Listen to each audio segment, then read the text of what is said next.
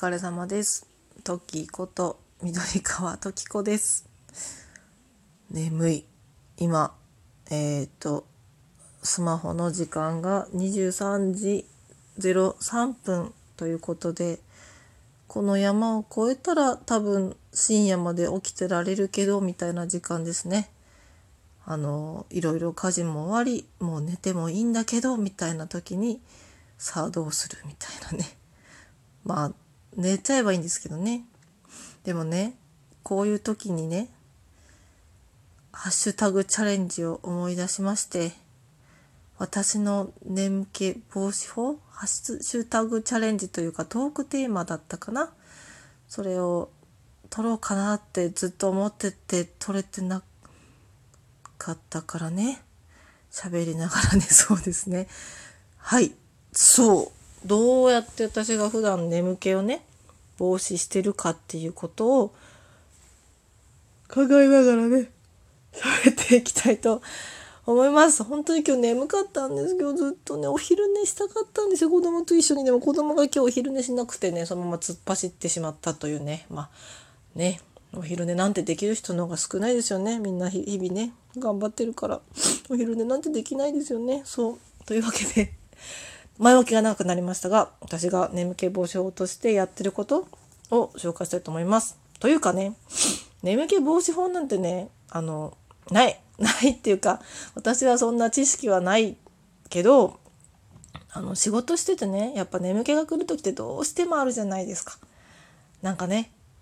あの前日ちょっと夜更かししちゃったなとかちょっとラジオ撮るのになんか2時3時までかかっちゃったなとか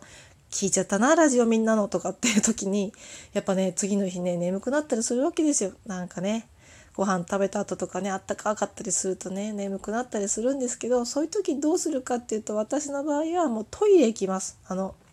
トイレに行くっつってねまあその立って歩くってこと自体が多分目を覚めることになると思うんですけど私の場合そうじゃなくてもうねあの寝るんですよ。一瞬。あのまあ、寝れはしないけどトイレの便座に座って目を閉じてトイレにもたれかかるんですよ。もうそこでしか寝れないじゃないですか人前で寝るわけいかないし、まあ、がっつり寝るとかじゃなくて本当になんかこうた多分ね正味1分とかだと思うんですけど目を閉じて便座に座ってねあのちょっとこうだらーんと力をもたれかけられるなんかこうちょっと後ろの何タンクみたいなところにこうもたれかかって目を閉じて少しちょっと眠る一歩手前ぐらいにこう脱力するとなんとなくなんですけどなんかね若干休めた感じがするんですよ。まあ時と場合によるとは思うんですけどそこでがっつり寝ちゃってカクンとかなるほどじゃないけど目閉じてちょっとこう寝ようってするだけでなんかね私の場合ちょっと持ち直せる時が多い気がするんですよね。なんかいや勝手な想像ですけどあの人って寝よう寝ようと思うと寝れない時ありません？なんか全然眠くなくてあ寝ちゃいけない寝ちゃいけないと思うとね大学の時の授業中とかなんか寝ちゃいません？まあねあの大学の時の授業は半ば諦めてましたけど私の場合。なんかね起きるとねあのキャンパスノートにすごいなんかゴニョゴニョゴニョってして書いてあるとかね気づいたらよだれよだれは垂らしてなかったかな。なんかみたいなね時が結構多かった気がしますけどそうもうなんか意外とねこうなんかね寝るのやめようとかね寝ないようにしようとか思うよりもうちょっと一回寝てみるかみたいな感じで 目を閉じて休んだ方がなんかその後復活できる気がして最近ねまあ私結構その人前では気を張ってるタイプなのでね外面を良くしてる方のタイプなのであんまりその仕事中に眠くなるってことが稀だったりはするんですけど仕事中に眠くなった時はとりあえずトイレに行って、まあ、ちょっと脱力して目閉じてっていうのをやってます。で今みたいにもう家で眠くなった時はもうなんか抗うことが最近なくなりましたね。あのやダメなんですけどね本当。はダメなんだけどもう眠くなったら眠くなったり仕方ないかなって。例えばそれでなんかアイロンかけなきゃいけないなって時はもうなんか何してんだろうね。こうやって眠いとか言いながらなんか今日あくびが出ますけどね。あの頑張って起きてアイロンかけたりとかしてるかな。あとはなんかこうやってね喋ることも目覚めると思うんですよ。私もね寝よう寝よう眠い眠いと思いながらもあなんかラジオ撮りたいなとか思って喋ってるとね意外と目が冴えちゃって。で喋ってあのラジオ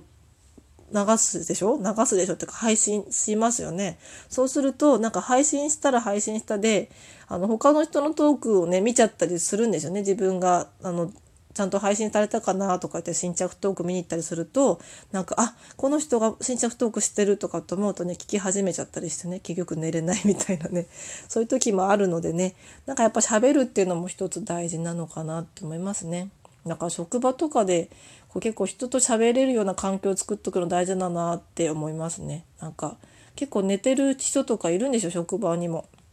なんかなんかこう何かきっかけがあったら「なんとかさん」とかって言ってそのきっかけでハッて起きると思うんですけどね。普段会話があんまり